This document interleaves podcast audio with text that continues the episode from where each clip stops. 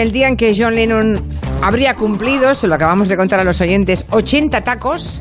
80 hubiera cumplido hoy, vamos a tener un comanche muy especial porque tenemos a uno de los nuestros, que es Miki Otero, que acaba de publicar una novela nueva que se llama Simón y que está en todas partes. Oye, estamos, tenemos un excedente de Miki Otero. ¿eh? Buenas tardes, Miki.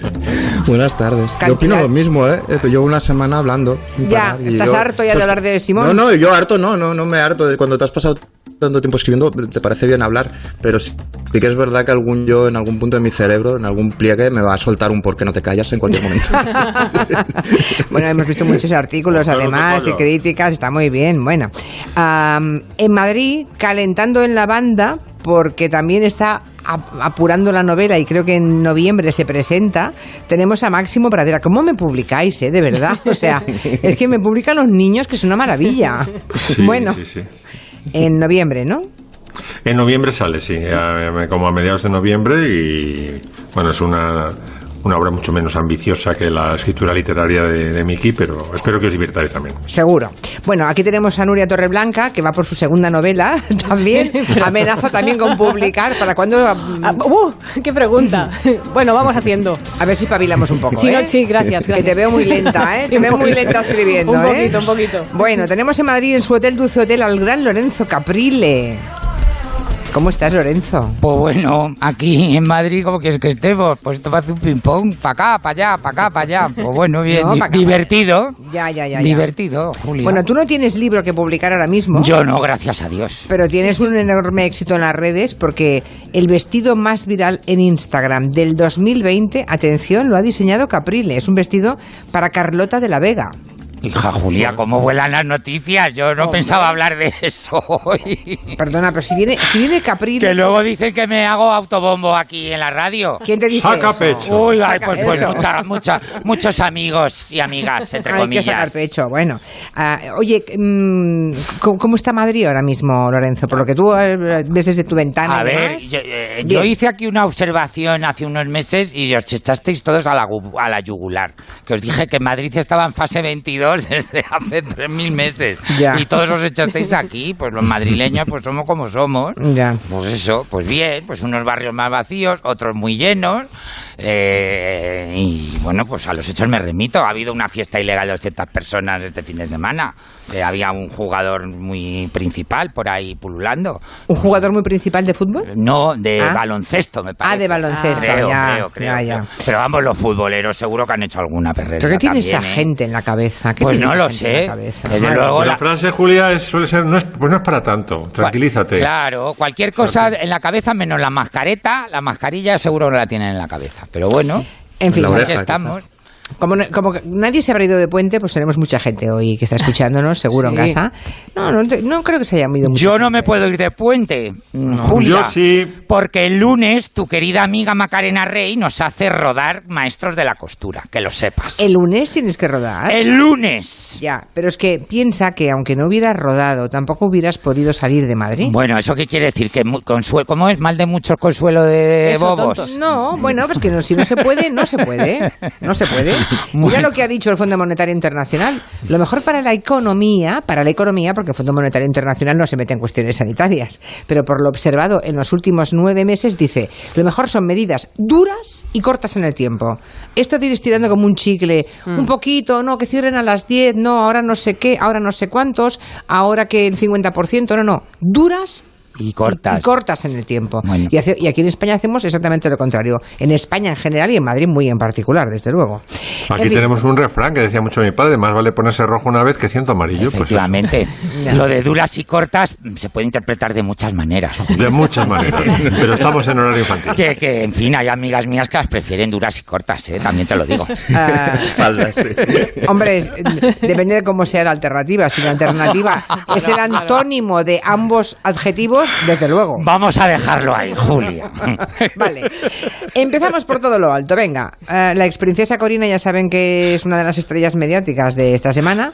Ha hecho unas declaraciones, una entrevista eh, desde Londres sobre que, por cierto, no sé si visteis a Esperanza Aguirre diciendo en televisión española que, que la veía muy mal, que era muy guapa, pero que ahora se estaba poniendo fatal. Esperanza Aguirre, o sea, Sí. un Yo- comentario muy curioso. Es muy, Bueno, muy de amigas. muy de amiga, sí. Te veo un poquito desmejorada. Sí, te veo fa- Cari. no, no, se está poniendo fatal, dijo. Cari. La pregunta Tremendo. es, ¿estás cansada últimamente? O, o esa frase fatídica, qué guapa fuiste.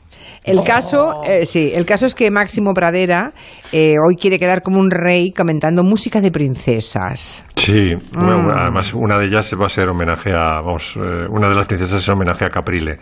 Pero dejadme que os comente rápidamente una cosa sobre Esperanza Aguirre. Es tan coqueta, tan, tan, tan coqueta, que sé de buena fuente que hizo cambiar todos los atriles que utilizaba el Partido Popular en los mítines, que eran eh, atile- eh, atriles eh, de madera, no, no transparentes, no translúcidos, por unos transparentes para que se le se la vieran las piernas. Ya. Porque está orgullosísima de las piernas y se gastó no sé cuál. Está en el sumario Gürtel.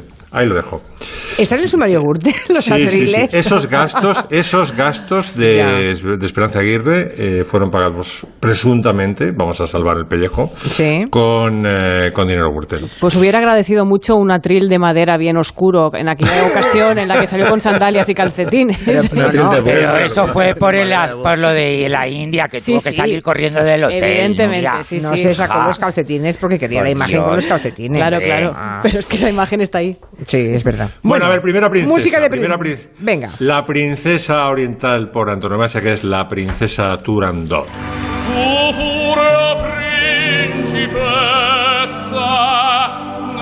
la tua fredda stanza.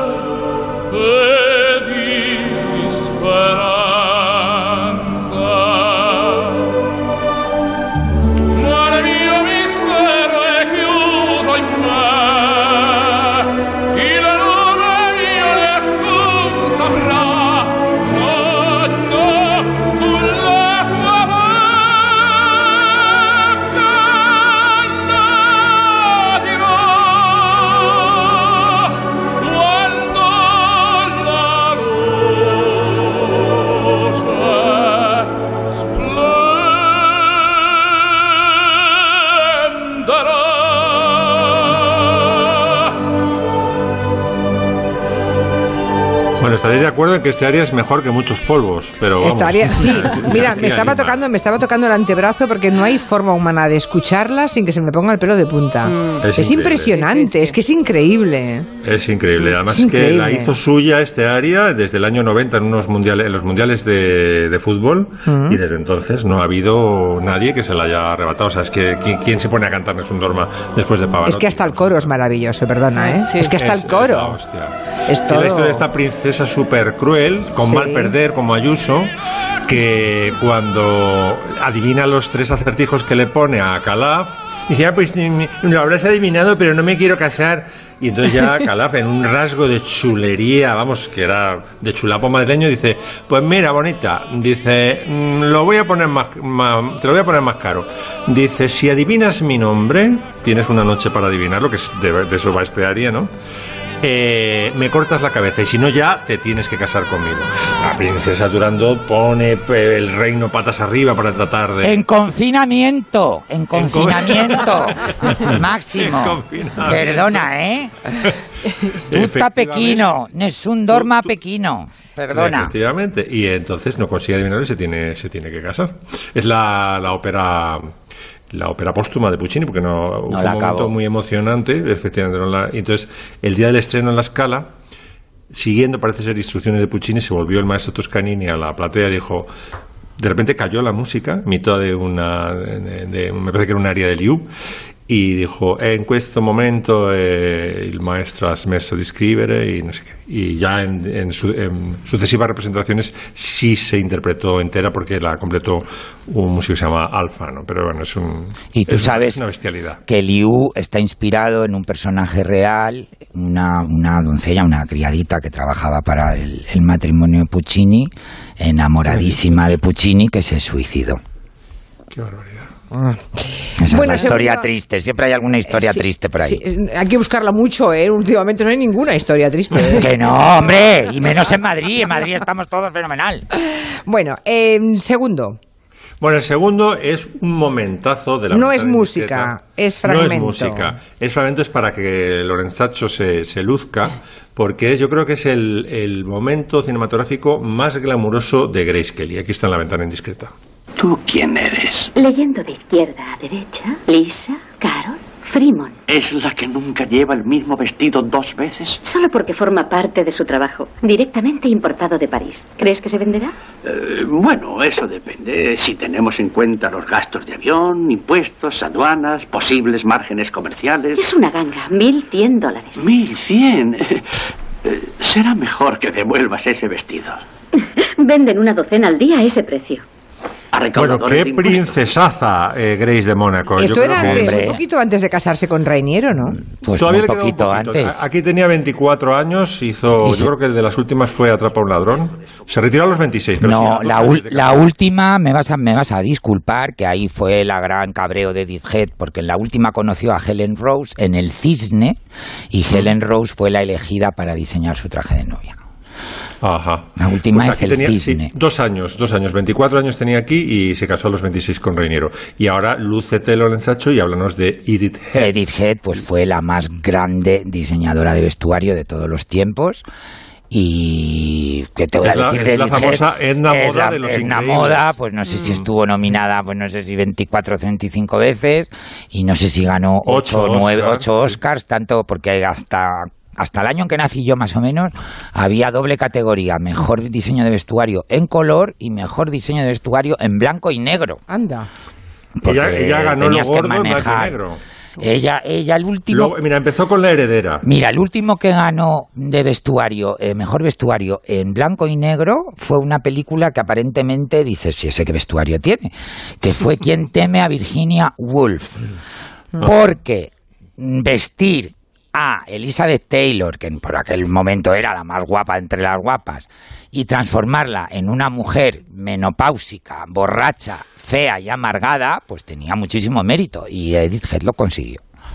Y consiguió también, por ejemplo, que pareciera elegante Audrey Hepburn con dos trapitos que se ponían en vacaciones en Roma. ¿te A ver, Lorenzo? Audrey Hepburn era elegante hasta en Ya. pelotas máximo.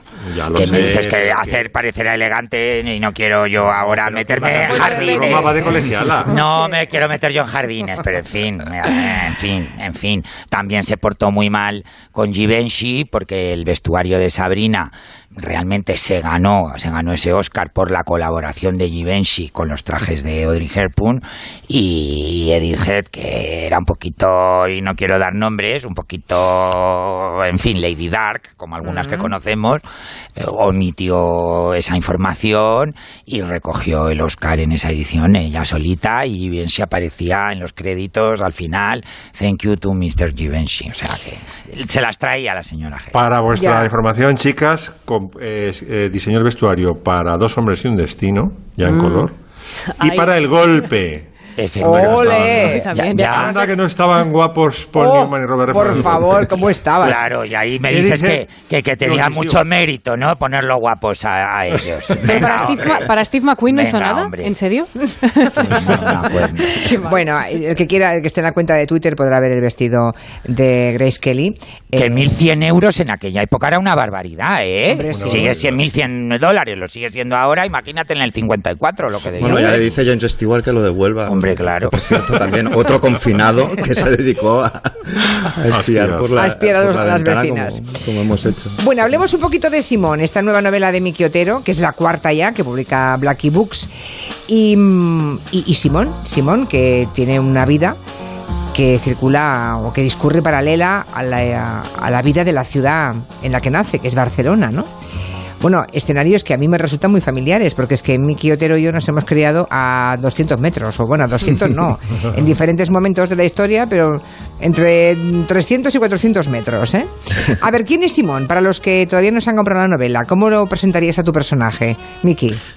Bueno, pues Simón es, es un niño eh, cuando empieza la novela que abre los ojos, digamos, tiene ocho años en ese momento, en la noche de San Juan de, de- del año de la inauguración olímpica, que era ese momento como de hechizo en todo el país y en concreto en la ciudad.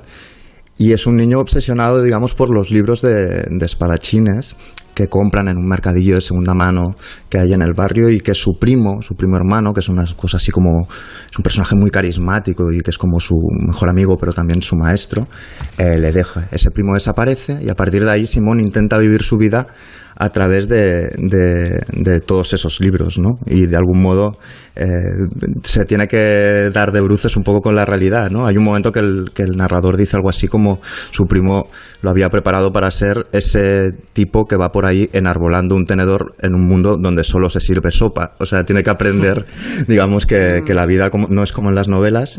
Y bueno, yo quería que empezara, digamos, en un bar humilde gallego de barrio, en un ambiente especialmente pues eso modesto y, y que subiera de algún modo que este personaje llegara a, a conocer a un rey incluso si hacía falta no y la forma que tenía que ha- de hacerlo en, en los años 90 y en los primeros 2000 era que hacerlo cocinero. Y, y a eso se dedica. Empieza en ese bar y llegará a, a restaurantes de estos de muchas estrellas Michelin. ¿Os lo habéis leído ya, Lorenzo Caprile y Máximo Pradera o todavía no? No, yo No estoy ahora con uno de, de un japonés que entrevista, de, de Murakami, que entrevista a Sergi Ozawa, el director de la Sinfónica de O Boston. sea, lo tenéis pendiente, me- vamos, lo tenéis Lo tengo pendiente. pendiente, sí, pero tu- tuvo la amabilidad, Jan, de mandármelo. Vale, vale, vale. Oye, pues a mí no me han mandado nada, ¿eh? A ver qué Ah, pasa. siempre. Perdona, Ah, ¿eh? esto lo Oyes, rápido perdón. Rápido. Me voy a poner yo Dark Lady así en plan rencoroso. Hay Hombre, por favor. No vamos a contar muchas cosas, solamente dar unos toques, ¿no? Unos toques así un poco impresionistas de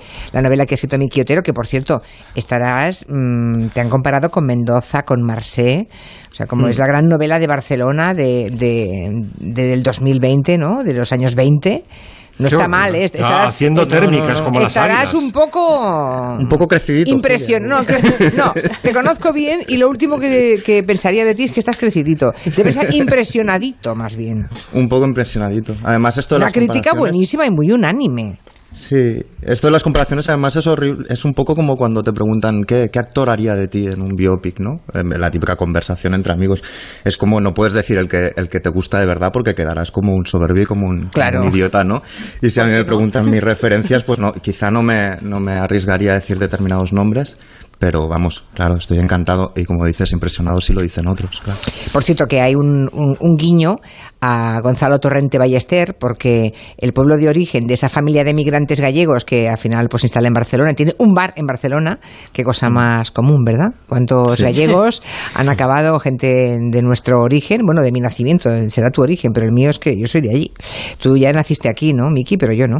Bueno, Sí. pues am, el pueblo de origen es Castroforte de Baraya, que bueno, es un pueblo ficticio que se inventó Torrente Ballester. Sí, porque yo creo que la, la mirada del emigrante y del hijo del emigrante, como es el caso de Simón, incluso la mía o la tuya, lo que hace es idealizar y convertir el lugar de origen en un sitio como semimágico, ¿no? Y el Castroforte de Baraya de Torrente Ballester es, es un lugar mágico, ¿no? Es un sitio que no está en los mapas, que desaparece cuando todos se preocupan algo por algo a, a la vez, ¿no? Y, y por eso esta mirada como idealizadora de ese pueblo gallego, pues me servía ponerle este nombre al margen de que así se llamaba el bar. El bar familiar se llama Baraja y, y, bueno, y tiene como, como sabéis, pues un, un interés muy especial eh, la comida, lo que se cocina, pero yo creo que la cocina es algo como muy sensorial, muy especial. Eh, y por ejemplo, yo cuando volvía de los veranos en Galicia a Barcelona, el- las vacaciones no se acababan. Cuando el Foro Orión de mis padres entraba en Frances Maciá y había esos neones de Danone, ni siquiera se acababa cuando empezaba el colegio, las vacaciones se acababan cuando se acababa la comida que nos habíamos traído en el maletero. Entonces, Es mítica, cosa- ¿eh? O sea, los emi- yo no sé de otros lugares, pero los gallegos cuando iban y volvían de vacaciones volvíamos con el coche a reventar. Claro, ¿eh? y se acababa en Sacos realidad de del- patatas, chorizos, Claro. de todo. Y- incluso agua habían llegado a traer, pero se acababan, se acababan ahí del mismo modo que cuando, cuando desaparece, cuando fallece alguien que quieres mucho, si de algún modo, si tú sabes hacer esas recetas o recrear el, el sabor de, de lo que cocinaba esa persona, la sientes un poco más cerca, ¿no? Por cierto, Yo quiero de- saber, Sí, sí. quiero saber en qué momento profesional, en qué momento de su carrera eh, se siente Miki. Por ejemplo, Miki, una pregunta que mm, me lo va a aclarar. De momento es una ¿Sentiste- pregunta de cuñado, ¿eh? Sí. ¿Sentiste un pellizco de decepción cuando le dieron el premio Nobel a Luis Gluck este año? Ah, mira. ¿no? Yo, la Ha dado verdad- un giro interesante. Lo dices tú No que que- estabas hablando de Murakami antes, ¿no? Que por supuesto no ha ganado otra vez. Que- No que quería decir nada máximo, pero tuve unas horas en modo avión el teléfono Y luego cuando lo puse vi un, un número raro, como del extranjero y tal. Y yo no sé, y quizá me habían llamado antes a mí que a la poeta de Estados Unidos. Yo me he puesto muy nerviosa con el nombre de el bar de la familia, que es el bar Aja. O sea, Baraja. Baraja. Y me ha recordado mucho a un bar que había en mi calle Poeta Cabañes, muy cerca de donde también te criaste tú, en Poplasec, que se llamaba Barcelona. Y me ponía muy nerviosa. Esos jueguecitos de palabras con bar algo. Por Luego cierto, había uno que se llamaba Barbarella también, me acuerdo. Barbarella. Pero Varela de apellido. Oh. Barbarella. ¡Qué rabia! Son nombres que me dan un pelín de rabia. Por cierto, el tema de los bares. No sé si le pregunto a Lorenzo Caprile y a Máximo Pradera y a Nuria Torreblanca eh, ¿qué, qué peso tienen los bares en vuestra vida. Lo digo porque en la novela y, en- y para el personaje son importantísimos. Pues ¿no? todos, todos. Yo Sí. estoy ahora, Sí. llevo un año traumado porque mi bar, mi bar de, de cabecera, pues está cerrado por obras y con esto del COVID, a saber, que es el, el- Yo soy muy la terracero. magnífica caf- bar cafetería Santander de la, de la Plaza Alonso Martínez. ¿Y Mítica. Yo soy muy terracero, soy muy terracero, pero claro, ahora a las barras ni acercarte, porque hay que recordar a la peña que de una de las cosas que están prohibidas es consumir en la barra. Eso sigue a pesar de los pesares. O sea que te has vuelto Y- terracero ahora. Me he vuelto terracero a tope, sí. Pero Claro. los bares son, son terrenos de, de captar y de robar escenas, personajes, conversaciones. Yo siempre pillo muchísimo de los bares. O sea, solo tienes que entrar y observar. Observar en los bares, aprendes todo. La vida está ahí. Bueno, a ver qué nos cuentan los oyentes de- del tema de los bares. Todo consiste en mentir hasta que logras engañarte. Me encanta esa frase. ¿Qué razón tienes? Y qué bien para aplicarla al momento político, ¿eh? Sí, y que, se la dice Simón, eh, se le dice Rico a Simón, el primo mayor a Simón, cuando le está enseñando, le está diciendo tú, eh, cuando quieres dormir, ¿qué haces? Cierrar los ojos, finges que estás dormido, pero de algún modo lo que hacemos es fingir que estamos durmiéndonos hasta que te duermes.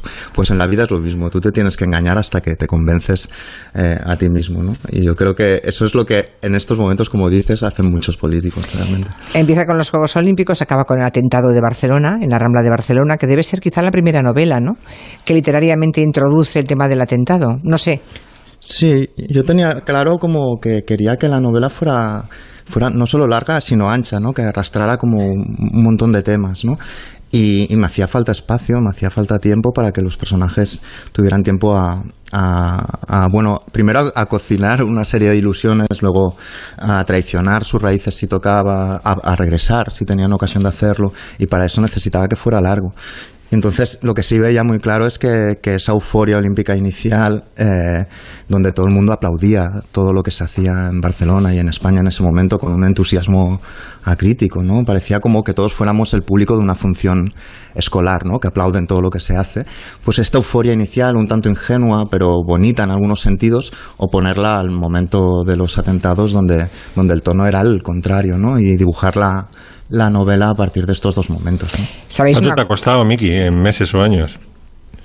Pues eh, Escribirla. bastante tiempo. La, la anterior novela es de hace ya cuatro años eh, y esta no, no quiere decir que en todo momento no me haya no me haya ido un poco de la novela, porque algo que me gusta hacer es una vez tengo un primer borrador alejarme un poco, porque creo que era eh, H.G. Wells que decía que el único crítico literario válido es el tiempo. Y el único autocrítico literario válido es el tiempo también. Si tú no te, si no- tú no te vas un tiempo de la novela y te vuelves a releer a ti mismo, no sabes hasta qué punto las cosas están en su sitio. Entonces quizá a los dos años ya tenía esa primera versión, dejé un tiempo y luego volví para rematarlo. Por cierto, cuando una de las amigas dice que mm, había una de pelo largo y cresta mohicana a imagen de una famosa periodista, ¿a quién te refieres? Pues a ti, Julia, está clarísimo. Perdona. A Isabel Gemio. Claro, claro, claro.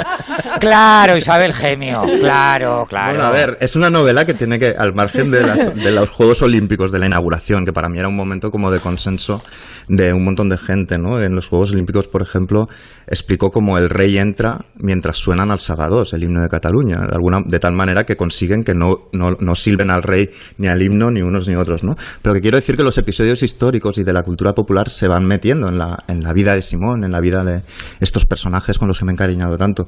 Y evidentemente, es decir, una chica en el año 94, o de 95, es decir, he puesto una, pero podría haber puesto unas cuantas más con el peinado de Julia Otero, porque en ese momento tenía que aparecer de algún modo si yo quería ser realista y verosímil, al margen de que, bueno, lo reconozco y lo confieso y eso también era un guiño cariñoso hacia ti. Calla, calla. Que yo también me acuerdo de aquella época. Por Hombre, como para olvidarla, Julia. Por aquí hay uno. Es que no serías nadie sin esa época. Perdona. No serías nada. Por aquí había un oyente, ahí lo estoy perdiendo, es que ah, están escribiendo hoy por encima de mis posibilidades de leer los oyentes en Twitter. Pero había un- una menopáusica que decía, eh, te decía Caprile, que un poquito Uy. de respeto, que las menopáusicas divinas eh, no te toleraban ese comentario. Lo Ah, hacía- Ay, Pepe, cuando he dicho yo de lo de menopáusica? ¿Has dicho algo de menopáusica, eh, Lorenzo Caprile? A ver si no sabe lo que dices. No, por eso que cuando he dicho yo algo de menopáusica. ¿Lo has dicho? ¿Sí? ¿Cuándo? Que convirtió a Liz Taylor Ah, vale, en una sí. menopáusica Bueno, divina sí. y no sé qué, no sé Es cuánto. Bueno, no divina, no, la convirtió en todo lo contrario, pero bueno. Pero no quiere decir que las menopáusicas sean así, que esta en concreto era, Era así. vale. Si he, he ofendido a alguien, ruego mil disculpas. Si estoy rodeado de menopáusicas, hija mía. Dice, dice Martín que él se crió en una ciudad donde había un bar que se llamaba Barabajo, todo junto. Y que se llamaba Barabajo porque antes estaba en un hotel y el bar estaba abajo y se quedó con Barabajo. Bueno, ya está. Y luego por aquí me dice Fraulein que decir que no tenía mérito vestir a gente guapa, que eso lo puedo haber dicho hasta yo misma o alguien de los presentes, no lo sé, pero alguien lo ha dicho. Dice, decir eso es ignorar toda la construcción Del personaje. de la guapura hollywoodense. Ah. David Chierichetti, en su libro sobre Edith Head, da detalles de cómo el diseño de vestuario conseguía arreglar incluso las figuras. Hombre, sí, pero cuando hablamos de Paul Newman y Robert Redford, me vas a disculpar, Julia. En fin. Bueno, por lo mismo que Audrey Hepburn o mm, En fin, Grace Kelly. En fin, en fin. Pero bueno, yo me he quedado. Estoy así un poco despistado porque estoy pensando en el actor que me interpretaría, Julia, a mí. Ay, Ah, ay, qué ay. bonita historia. Y- ¿Quién y- podría interpretar a Lorenzo Caprile? Pues Brad pensando. Pitt, porque me confunden, me paran por la calle constantemente. Usted es Brad Pitt en España. Yo digo, claro, claro, estoy de incógnito rodando un western, claro. Enseguida hablamos de Kenzo, que ya saben que acaba de morir. Tenía 81 años y ha muerto de COVID-19 en París hace nada, hace muy poquitos días. De 3 a 7, Gelo, con Julia Otero. Lo dicho, esta semana murió en, en París Kenzo, eh, o Kenzo. Yo, ¿Tú cómo lo dices, Caprile? Yo, Kenzo. Ken- Kenzo, sí. Kenzo. Bueno, tenía 81 años y la verdad es que tenía un aspecto, eh, era un viejecito todavía muy aseado. Sí, muy jo- muy de aspecto joven. juvenil, sí, Sí, parecía muy joven, ¿no? Murió por COVID-19 y quizás sería bueno que nos hagas un poco de perfil, ¿no? ¿Quién era Kenzo? Pues mira, Kenzo surgió en París en la década de los 70 y bueno, pues mm, digamos de toda la explosión del, del diseño japonés a finales de los 70 y, y primeros de los 80, mm, de todos ellos, pues Yoji Yamamoto, eh, eh, los de Comme des Garçons, eh, Rui Kawakubo, en fin, varios nombres siempre impronunciables, él quizás fue el que tenía la, la moda más colorista, más, más inmediata, más, más fácil, más apetecible y de todos ellos fue el que tuvo más éxito. De hecho, su, su firma acabó en manos del potente grupo LVHM en el noventa y tantos y, y en cualquier caso... Pero Kenzo- seguía diseñando él o no? ¿O ya no, hasta mm, los primeros años y luego ya vio, pues eso, cuando vendes tu firma a estos grandes conglomerados del- de la moda y de la Ya. cosmética, pues empiezas a entrar en otras dinámicas y él ya poco a poco la, la abandonó y se dedicó a su afición, vamos, a su, a su talento natural que era pintar. Y de hecho, Kenzo lo, lo- lo que se recordará son sus estampados, eh, su colorido, cómo fusionaba pues eh, mm, eh, tanto el- la, la- la tradición oriental con eh, la tradición occidental y en concreto parisina. Yo creo que, que de todos ellos, de todos los japoneses que han, que han trabajado y triunfado en, en París, ha sido el, el que mejor ha sabido conjugar las dos corrientes y, y leer mejor este mundo en el que vivimos ahora de, de mezclar y, mm, de, de tensión entre las culturas y de, y de mestizaje. Y Y, ropa sobre todo el color. El Y, color. sí, y ropa que favorece mucho a las mujeres. ¿eh? Muchísimo, muchísimo. O sea, yo, yo tengo yo las cuatro o cinco cosas que he tenido de Kenzo. La, la última Muchísimo. me la compré en París hace cuatro o cinco años. Una camisa para ir con unos tejanitos, ¿eh? pero es una camisa blanca que tiene unas flores azulonas, la típica rosa. Eh, hace un par de hace cuatro o cinco años hicieron una colección de rosas muy bonita, pero de rosas no de color rosa previsible, sino de color de, azul. co- de otros colores. Claro, de otros colores, ¿no? Buscaba esos contrastes. Y la verdad es que tiene ropa, la, la- la firma siempre ha tenido ropa muy femenina y muy favorecedora. Por eso decía que de toda la escuela japonesa que desembarcó en París a finales de los 70, primeros 80, que fue una gran revolución y que influyó muchísimo en otros creadores como pueden ser Versace, Ferré, sobre todo, Armani, eh, de todos, el, el más mm, comercial, odio usar esta palabra cuando hablamos de moda, pero es la realidad, Sí. el, el que más se adaptaba al, al- al físico y a la manera de pensar del consumidor occidental, de todos ellos fue Kenzo y, y es el que ahora mismo quizás se recuerda más, porque luego además con todas su- sus licencias para cosmética, tiene un par de perfumes que han sido... Uy, sí, sí, un perfume maravilloso. Como se dicen sí, lo- sí. long sellers, como dicen ellos en el argot, Sí. y realmente supo construir una marca absolutamente internacional y que, y que perdurará. A ver, Nuria Torreblanca, tú quieres seguir hablando de Simón, ¿verdad? Sí. Pero sin hacer spoilers. Exacto. A través de sonidos. Exacto. Vamos a contar Simón eh, a través de sonidos únicamente. Bueno, el primer sonido es para presentar al personaje. Se llama Simón de nombre, como todos sabemos, es el nombre de la novela, como aquel juego al que todos jugamos. El Simón dice, todos habíamos jugado ese juego.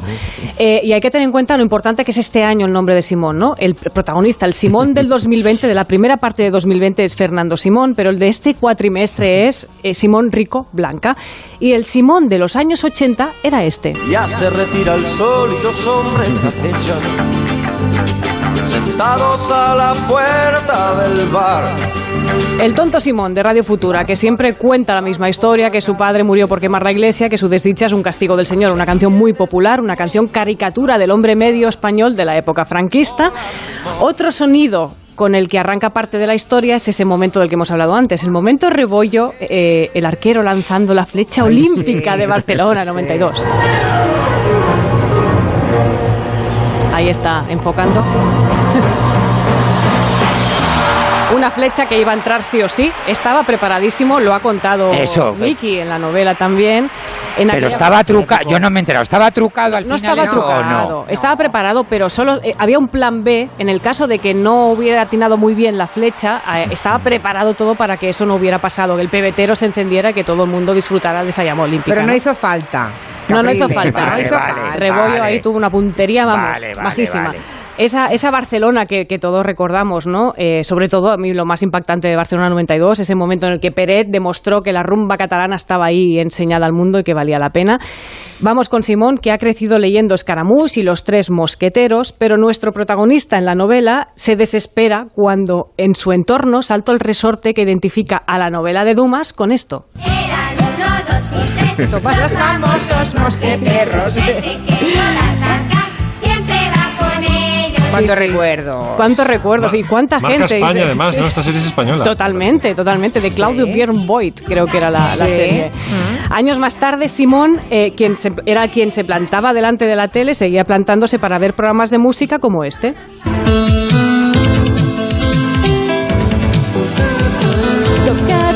Lo habéis escuchado, ¿no? Los- esos programas de música tan añorados en televisión, con esas cabeceras tan ochenteras.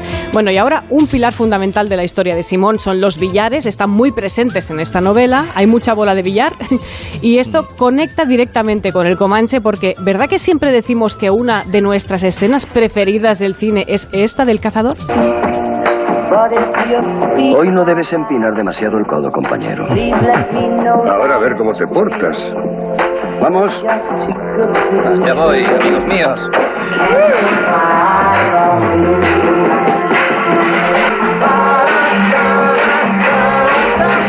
Esos amigos despidiéndose para irse al día siguiente a la guerra del Vietnam y están celebrándolo, ¿no? Celebrando la vida y la amistad en una fiesta alrededor de una mesa de billar.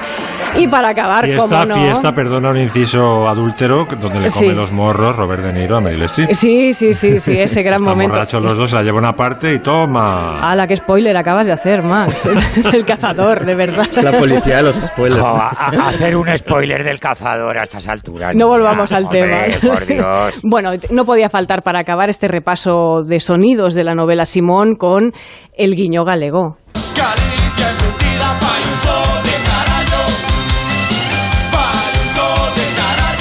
Y con esto conectamos Galicia Caníbal de Os Resentidos, conectamos eh, a la novela Simón con Gelo y con Antón Recha, que hace un ratito ha estado aquí en el Pues programa. sí.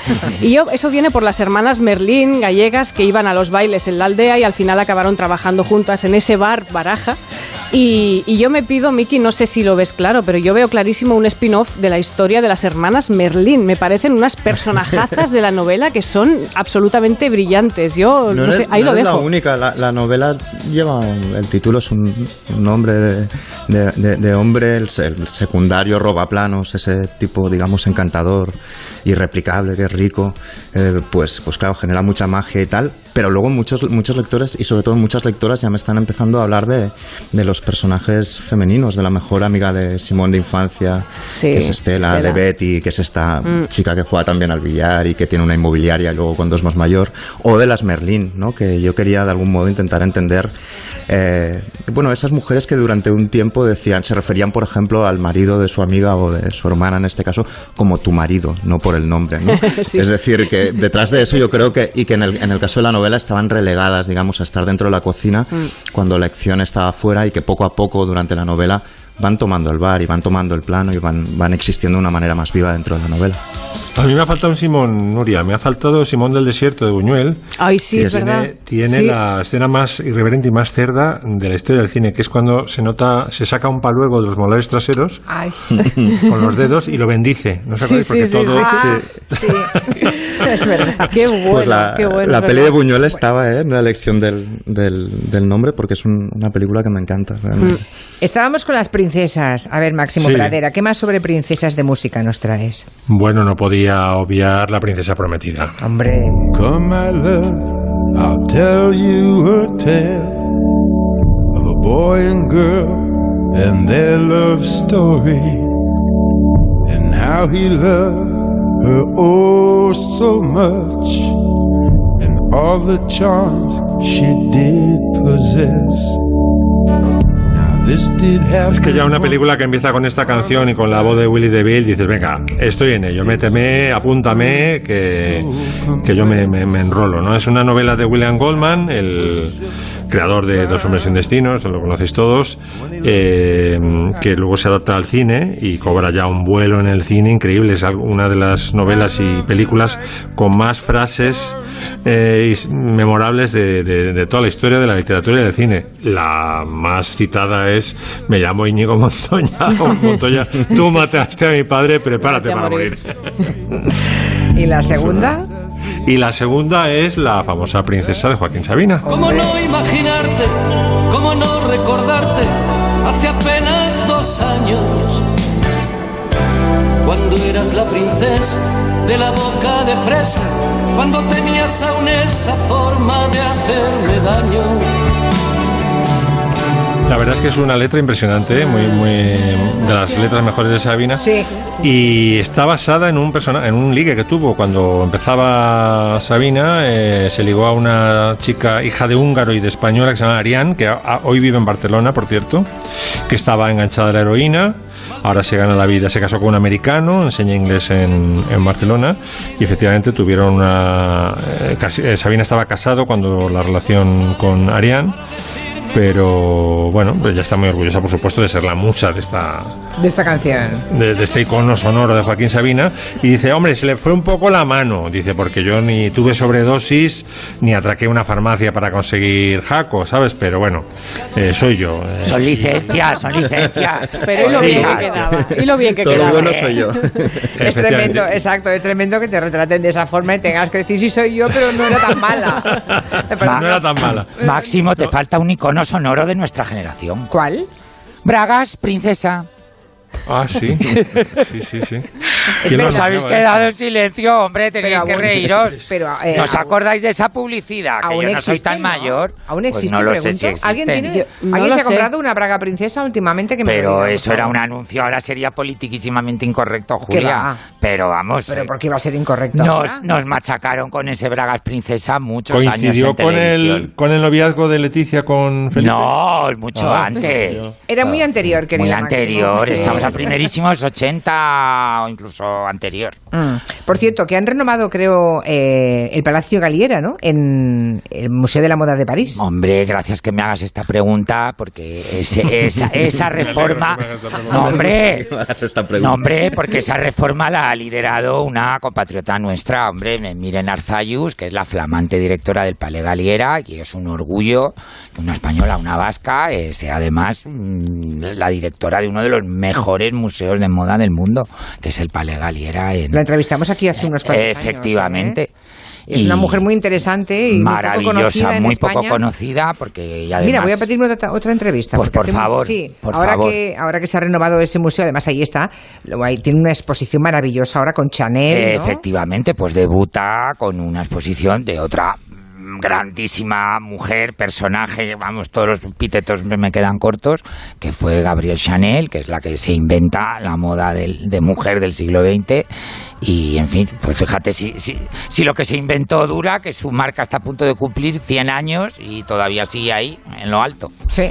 Oye, me ha extrañado mucho, Julia, que no hayas citado la ta- el- en estos juegos de nombres que tanto te sacan de quicio, el que han colgado en el tuit de, de Julián La Onda, en la cuenta de Julián La Onda, de la Tasca Vasca, esta, Tasca Chondo. Oh. Te falta otro, Bar Ato. ¡Tasca Chondo! Bar Ato. ¿Qué te parece? Bar Ato. No, no, no. Aquí hay uno, me decíais, que se llama Almodo Bar. Sí, hay dos. Al modo bar y al modo dos bar, que es el segundo bar bar. hacen conciertos. ¿Qué, Claro. nece- qué necesidad? ¿Qué necesidad de, de- de- de perturbar la cabeza de las personas? bueno, pues eh, enhorabuena por tu Simón, Miki. La semana que viene más. Muy bien. Caprile. Así que te, ahora, Espera, que no lo he cogido. eh. Almo, al, ¿Cómo es? Al modo. al modo, Almodos bar. al modo bar. O sea, bar al modo. Vale. Claro. Sí, pero lo ponen al revés. final. al Vale, modo vale, vale, bar, vale. ¿sabes? Y por lo visto hay otro y se llama Almodos Bar. Ah, Una vale. barbaridad, unas ¡Qué ganas. ingenio! Una ¡Qué ba- ingenio! Una barbaridad es, barbaridad es otro. Eh. Barbaridad. O sea, ya te salen, yo no quiero decirte, no quiero preocuparte, pero te salen están solos. saliendo sin querer ya. El bar. Variedad. ¡No! Que yo ya no vuelvo hasta enero, Julia. Ay, cuídate mucho. Por favor. Cuídate mucho, Lorenzo Caprile. me, me tenéis confinado, Dios no mío. vuelve, pero vuelve en cuanto tengas un viernes libre con maestros. Por favor, ahí en. Fuente del Sad me confinan, Dios mío. Pobre criatura. Él. Adiós. Un beso, adiós. Adiós. Adiós a todos. Noticias son las seis.